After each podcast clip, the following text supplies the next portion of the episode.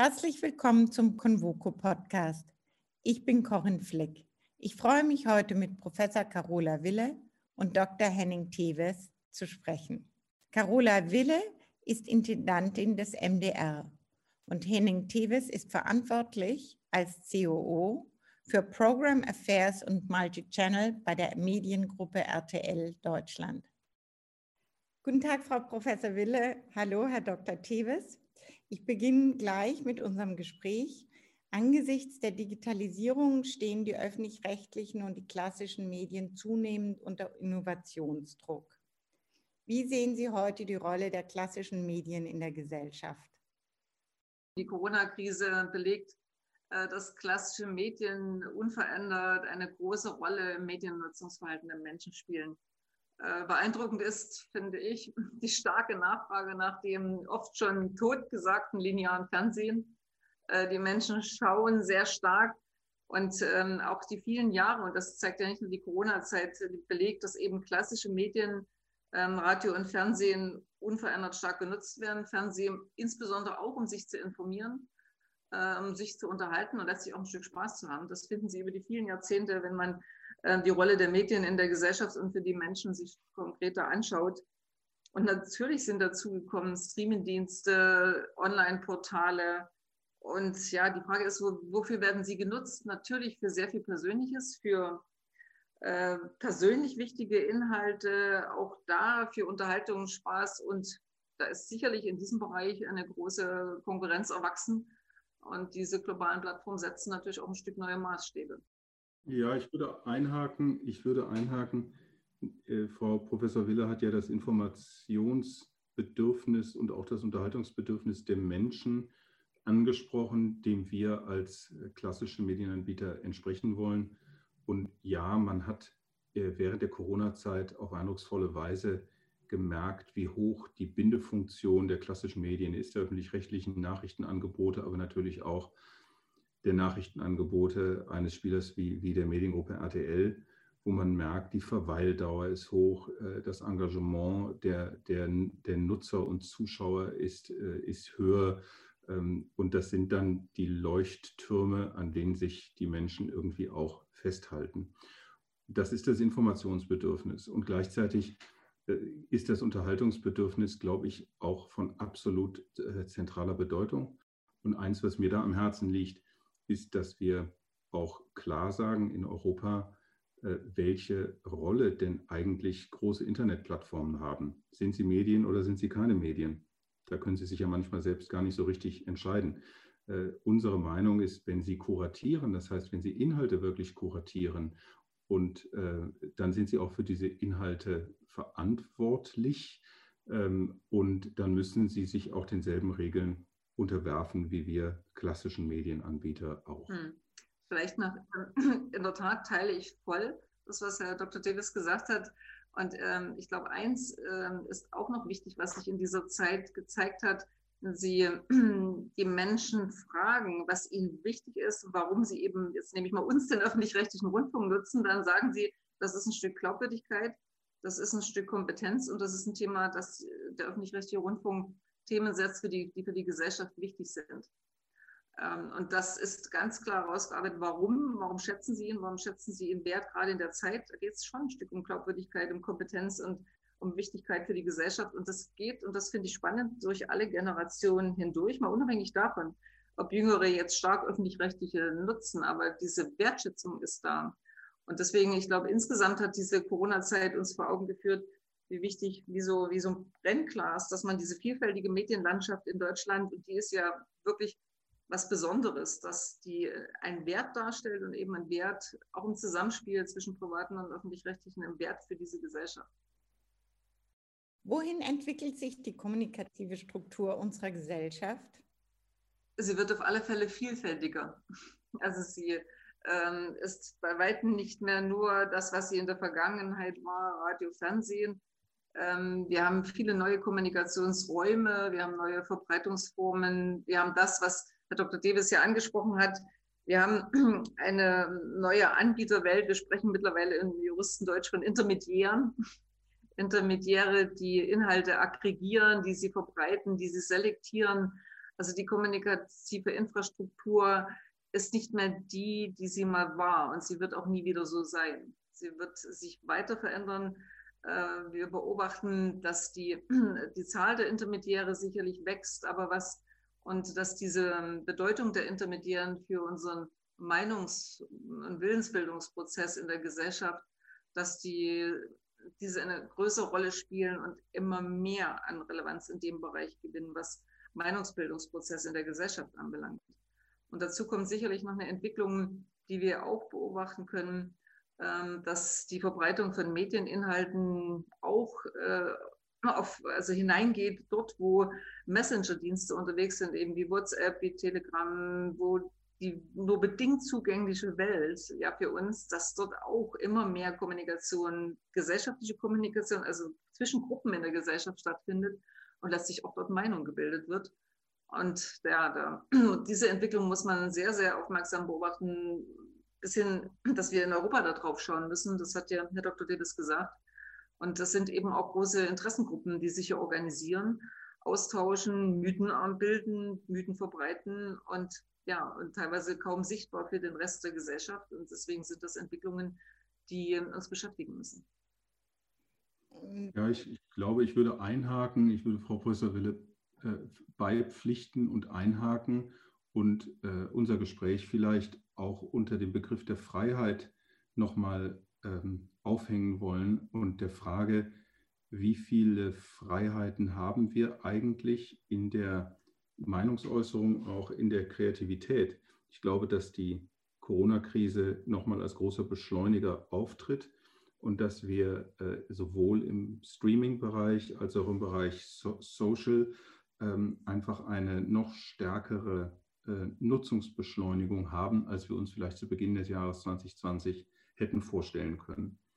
Diese Nutzungsbeschleunigung stellt uns vor Herausforderungen äh, und natürlich gleichzeitig auch vor riesige Chancen, ähm, sowohl für die öffentlich-rechtlichen mit den frei zugänglichen Mediatheken als auch für uns als privaten Anbieter, der wir für TV Now ähm, die Menschen begeistern wollen, um dafür zu zahlen.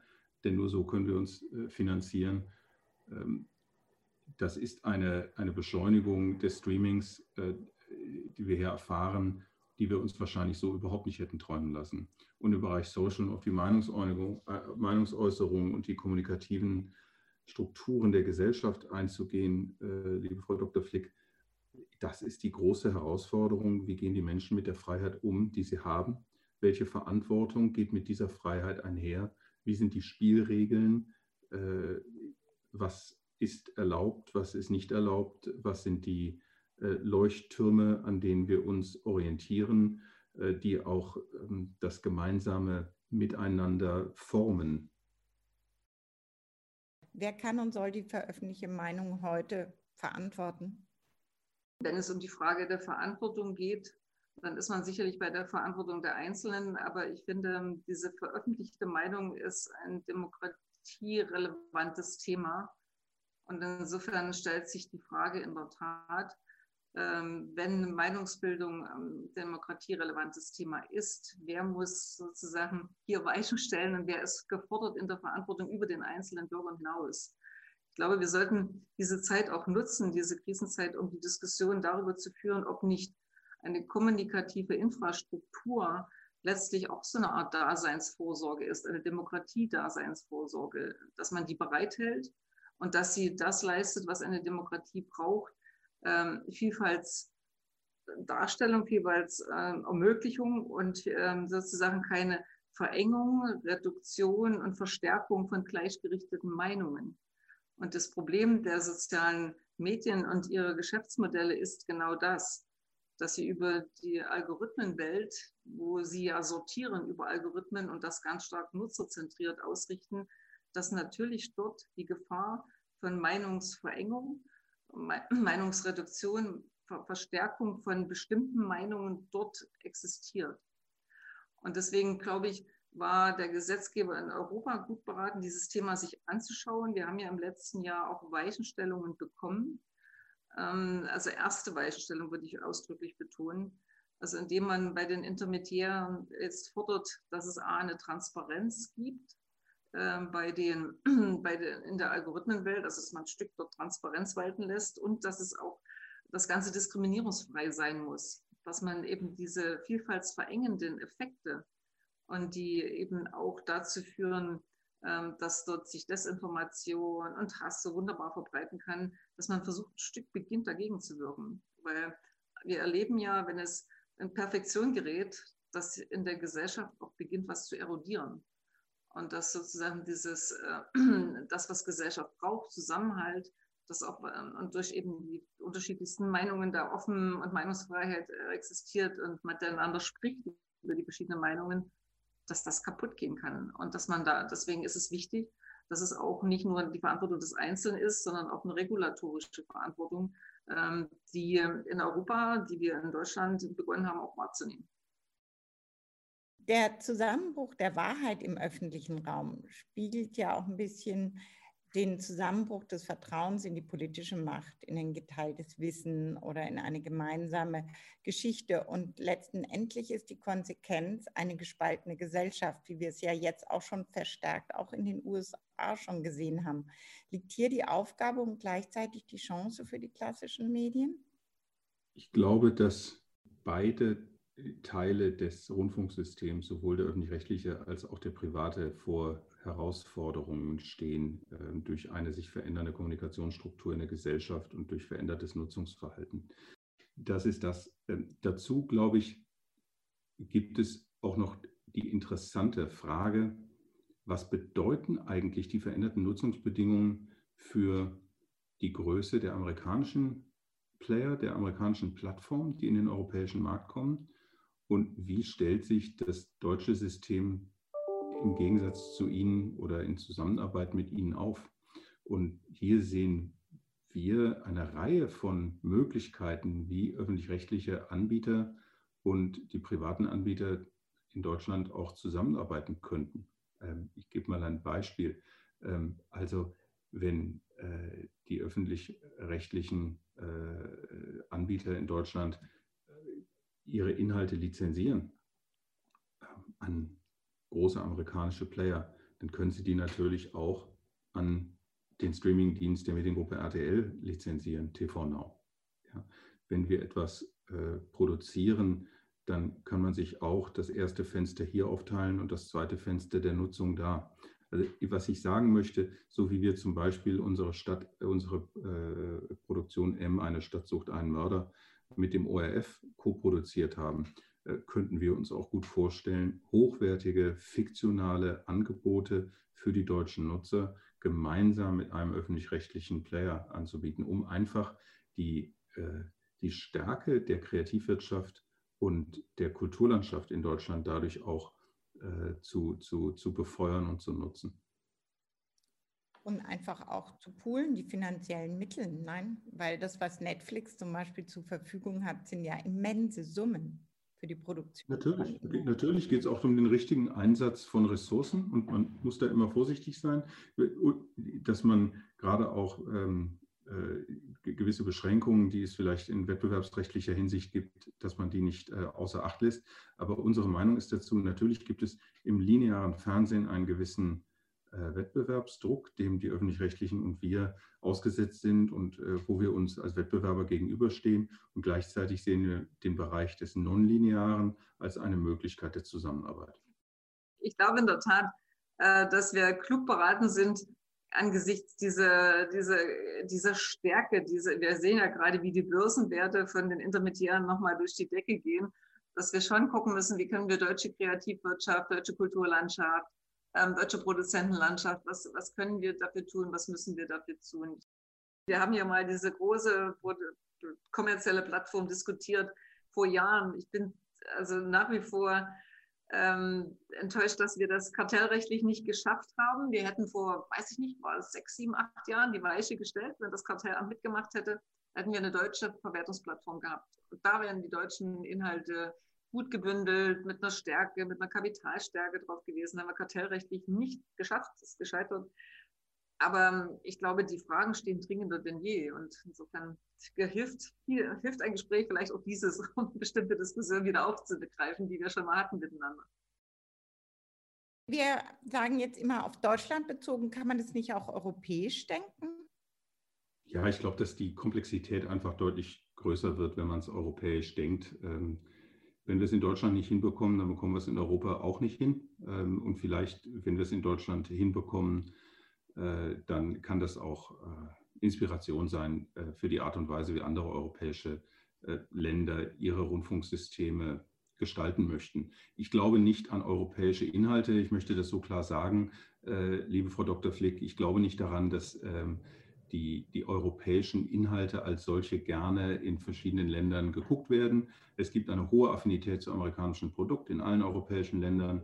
Es gibt eine hohe Affinität zum lokalsprachlichen, kulturellen Produkt und äh, die, die, die Verwertung von italienischen oder spanischen oder irischen äh, oder slowakischen äh, äh Filmen und Serien und Dokumentationen in Deutschland, die ist ja nun mal begrenzt. Damit müssen wir uns auseinandersetzen. Deswegen würde ich da immer sagen, bei der Gestaltung des Rundfunks, das ist ein nationales Thema, das ist ein, ein Thema der nationalen Kultur und das sollten wir uns auch vor dem Hintergrund äh, anschauen.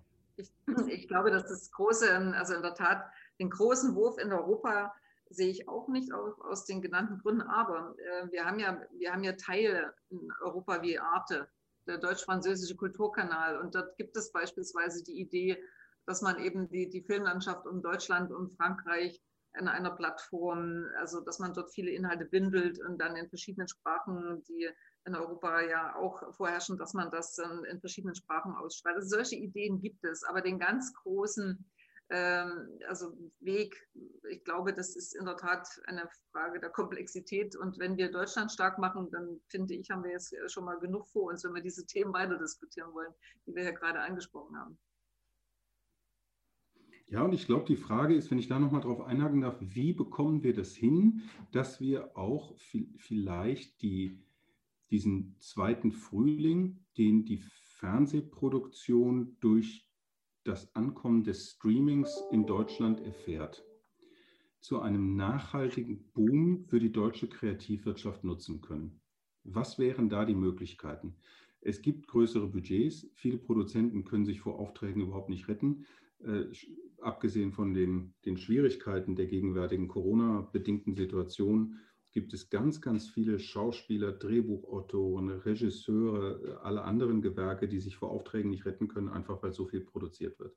Die Frage, die wir uns doch stellen sollten, ist, bekommen wir das auch hin, dass die Stärke der deutschen Fernsehwirtschaft vielleicht auch dazu gerät, um äh, aus diesen tollen Produktionen in Deutschland Eigenproduktionen, die um die ganze Welt gehen, ähm, zu machen wie zum Beispiel die äh, Charité oder wenn ich an ein RTL-Programm denke, ist es die Cobra 11, die in Frankreich, in Ungarn, in Italien, in Spanien äh, nach wie vor wahnsinnig gerne genutzt wird.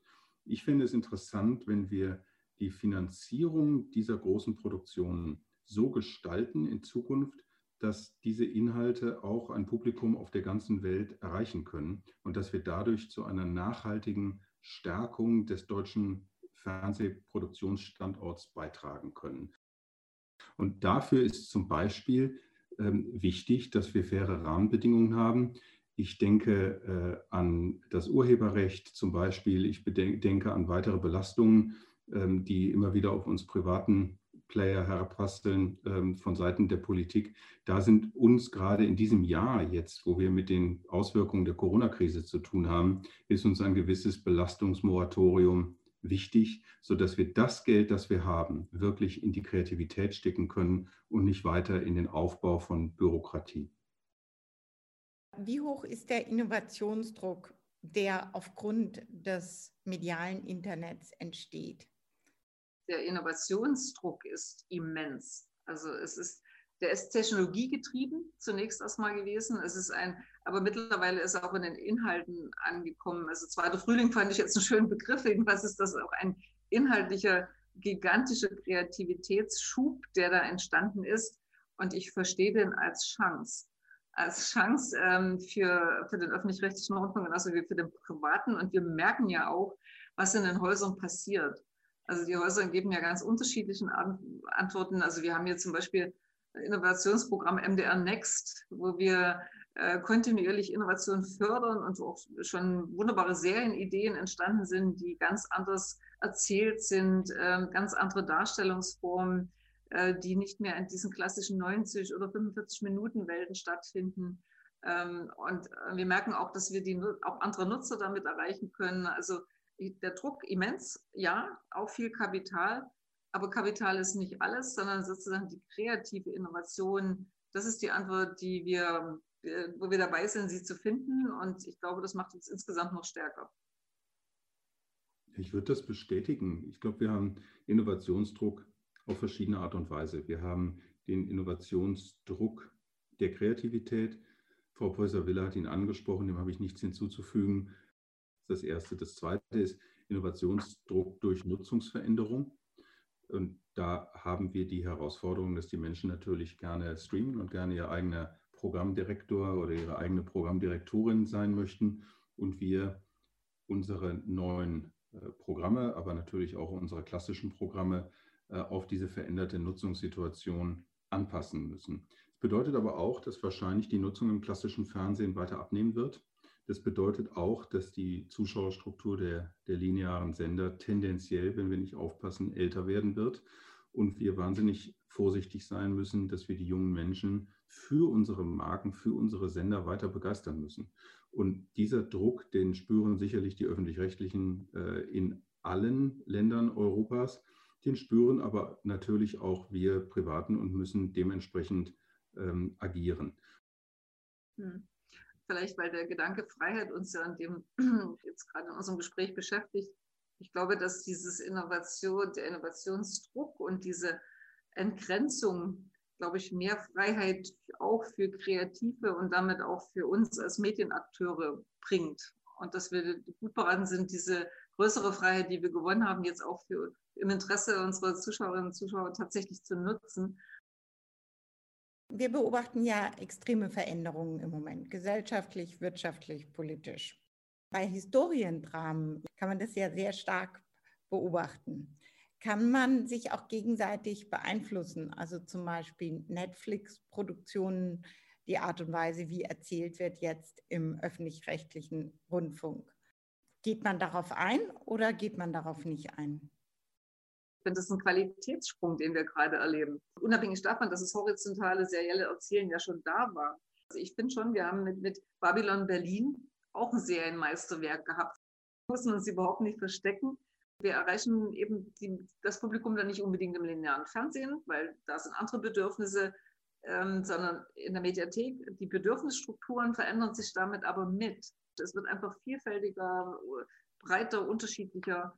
Ich würde noch dazu geben, dass auch der, der Bereich der Dokumentation für uns als, äh, als privat äh, finanziertes Haus ein ganz, ganz spannendes neues Feld ist. Denn äh, es ist ja kein Geheimnis, dass die Dokumentationen klassisch äh, eher den öffentlich-rechtlichen Häusern in Deutschland ähm, überlassen geblieben sind, äh, die da mit den Dokumentarfilmern in Deutschland hervorragende Arbeit äh, geleistet haben, aber eben für ein öffentlich-rechtliches Publikum und äh, dass wir jetzt sicherlich auch äh, etwas inspiriert durch die starken amerikanischen Plattformen und die kommerziell erfolgreichen Dokumentationen, die dort auf den deutschen Markt eben auch kommen, inspiriert sind und uns dieses Feld natürlich auch irgendwo mit schnappen möchten. Ich glaube, Dokus helfen uns besser zu verstehen und helfen, die Tiefenschärfe herzustellen, die wir brauchen für bestimmte Themen, die eben nicht in 1,30 sich erzählen lassen. Und Dokus haben diese Möglichkeit. Und äh, ja, also finde ich toll. Auch wir sind damit natürlich animiert, noch besser zu werden und auch den dokumentarischen Bereich zu nutzen. Ich habe gelernt, man kann Dokumentationen auch seriell erzählen, also serielles in den dokumentarischen Bereich einfließen lassen. Also ich glaube, wir entdecken gerade erst die Welt der Dokumentation in dieser Kreativphase so richtig für uns. Mhm. Das ist ja sehr spannend. Das könnte ja auch eine richtige Lücke sein. Ja, also wenn ich, wenn ich junger Filmemacher wäre in, in Deutschland äh, heute äh, und mir überlegen müsste, in welche Richtung möchte ich denn eigentlich gehen, bin ich mir gar nicht ganz sicher, ob ich direkt ins serielle Erzählen gehen möchte, weil ich mir denken würde, da sind schon so viele unterwegs und da wird auch wahnsinnig viel produziert und das ist vielleicht schwierig. Während hingegen Dokustoffe, die spannend sind, gerade auch deutsche Dokustoffe, die spannend sind, geradezu auf der Straße liegen. Wir sprechen, haben jetzt immer von den Inhalten gesprochen, sprechen wir doch auch mal technisch, technologisch. Sind das ja auch große Herausforderungen? Ähm, ja, also ich glaube schon, also der, der, ganze, also der, der, der Druck, der Innovationsdruck war ja, ist ja technologiegetrieben. Und wir haben das in der ARD in den letzten ein, zwei Jahren äh, versucht, auch ma massiv voranzutreiben, denn die haben damit auch Standards gesetzt, natürlich die äh, Tech-Konzerne, die großen internationalen. Und wenn Menschen Streaming-Angebote nutzen, dann erwarten sie bestimmte Standards. Und wir, dazu gehört sicherlich auch das Thema Personalisierung. Äh, die Algorithmenwelt ist ja sehr stark personalisiert. Und wir müssen gucken, was können wir als öffentlich-rechtliches System, was eine Gemeinwohlorientierung hat, was eben auch nicht vielfaltsverengend wirken darf, ähm, wie wir Personalisierung nutzen. Aber ich glaube, es wird auch ein solcher Standard sein, der dazugehört wo wir im Moment dabei sind, die Dinge zu entwickeln noch, ich würde gerne noch einen Aspekt hinzufügen, äh, weil mich das äh, auch wirklich beschäftigt. Das Thema äh, Geschäftsmodelle, soziale Netzwerke, Wirkungen, Wirkmechanismen und was macht das Ganze. Ich glaube, was ähm, diese Einordnungsleistung ist wichtiger denn je aufgrund der Komplexität aller Entwicklungen. Was, was nochmal auch wichtig ist, dass wir es gemeinsam schaffen, ähm, Fakten zu vermitteln und die die Bedeutung von Fakten für den gesellschaftlichen Diskurs, also prüft es Wahrheit, da sind wir wieder bei dem Punkt, dass sozusagen auf dieser Grundlage ja, wir nur gemeinsam in einer Gesellschaft diskutieren können. Wenn sozusagen Fakten beliebig werden, jeder seine eigenen Fakten hat, dann bildet man ja auch Realität nur noch in seinen eigenen Welten ab und kommt nicht mehr zusammen. Deswegen ist es ein Zusammenhaltsthema. Also der Geltungsanspruch der Wahrheit durch belegbare Tatsachen spüren wir ja, dass das ein Stück erodiert. Und wenn Fakten beliebig sind, wie verständigt sich eine Gesellschaft? Und ich glaube, dieses Fakten zu vermitteln und das auch zu vermitteln, warum man, warum man vertrauen kann. Wir brauchen diesen faktenbasierten Diskurs. Wenn sozusagen Fakten beliebig geworden sind, dann kommt eine Gesellschaft schwerer zueinander und dann geht es ja auch um die Frage, wie findet eine Gesellschaft Lösungen für Zukunftsfragen wollte nur kurz einhaken, sehe ich genauso, weil natürlich das Geschäftsmodell der Akteure so funktioniert, dass je höher die Klicks sind, desto höher ist die Aufmerksamkeit. Und je höher die Aufmerksamkeit ist, desto höher sind die Einnahmen äh, oder in Teilen eben auch der politische Mehrgewinn, egal was dann die Fakten sind. Und deswegen ähm, kann das kurzfristig sein, dass das zur Aufmerksamkeit führt. Es führt aber natürlich auch zur Demokratieschädigung. Das ist einfach so. Und deswegen haben wir großen Medienhäuser eben den Eindruck, ständig das richtige Gleichgewicht herzustellen zwischen der Einordnung auf der einen Seite und der Recht auf freie Meinungsäußerung und der Wiedergabe der gesellschaftlichen Meinungen auf der anderen. Führt mich zu meiner letzten Frage. Wie wird sich unsere Gesellschaft durch die Krise, die Corona-Krise verändern? Was ist Ihre größte Befürchtung und was ist Ihre größte Hoffnung? Eine Hoffnung, die ich verbinde, dass diese Pandemie nicht drei Jahre dauert wie 1918 die spanische Grippe. Das ist eine starke Hoffnung, ehrlich gesagt, die ich verbinde, weil dann stellen sich Fragen für die Zukunft auch nochmal anders. Dann werden wir gesellschaftliche Entwicklungen haben, die schwieriger sind. Also was ich einfach, woran ich glaube äh, und wovon ich überzeugt bin, dass nach der Pandemie äh, der Wert einer aufgeklärten, freien Gesellschaft einerseits und andererseits, dass, dass die Bedeutung von Gemeinwohl und Daseinsvorsorge andererseits, dass die einen höheren Stellenwert in der Gesellschaft bekommen. Ich hoffe, dass wir zeigen konnten, dass wir doch nicht so schlecht durch die Pandemie gekommen sind, dass wir nicht so schlecht regiert werden, ähm, wie vielleicht mancher befürchtet hat. Ähm, und dass der Zusammenhalt breit gedacht, wirklich breit gedacht, dass der Zusammenhalt in der Gesellschaft dadurch ein bisschen Auftrieb bekommt. Ich hoffe aber auch, dass die Kosten der Krise, und hier spiele ich jetzt rein aufs Finanzielle äh, an, dass die Kosten der Krise nicht bedeuten, dass wir dann ähm, massiv neue Belastungen bekommen. Auf der anderen Seite, weil ich mir natürlich auch Gedanken mache über die Innovationskraft, die wir als Gesellschaft haben. Und wenn ich nur in unserem Bereich, in dem Frau Professor Wille und ich unterwegs sind, sehen, mit welcher Macht die großen amerikanischen Plattformen reinkommen und wie wenig wir ihnen äh, entgegenzusetzen haben, wenn wir nicht zusammenhalten und aufpassen. Wenn ich mir das anschaue, dann hoffe ich einfach, dass unsere Gesellschaft in Deutschland äh, die Innovationskraft hat, in allen Bereichen, nicht nur in den Medien, neue Konzepte zu entwickeln, die auch dann in neue Geschäftsmodelle münden und, äh, und dann auch Ausdruck der Freiheit und des Gestaltungswunsches sind einer Gesellschaft, die wirklich an ihre Zukunft glaubt.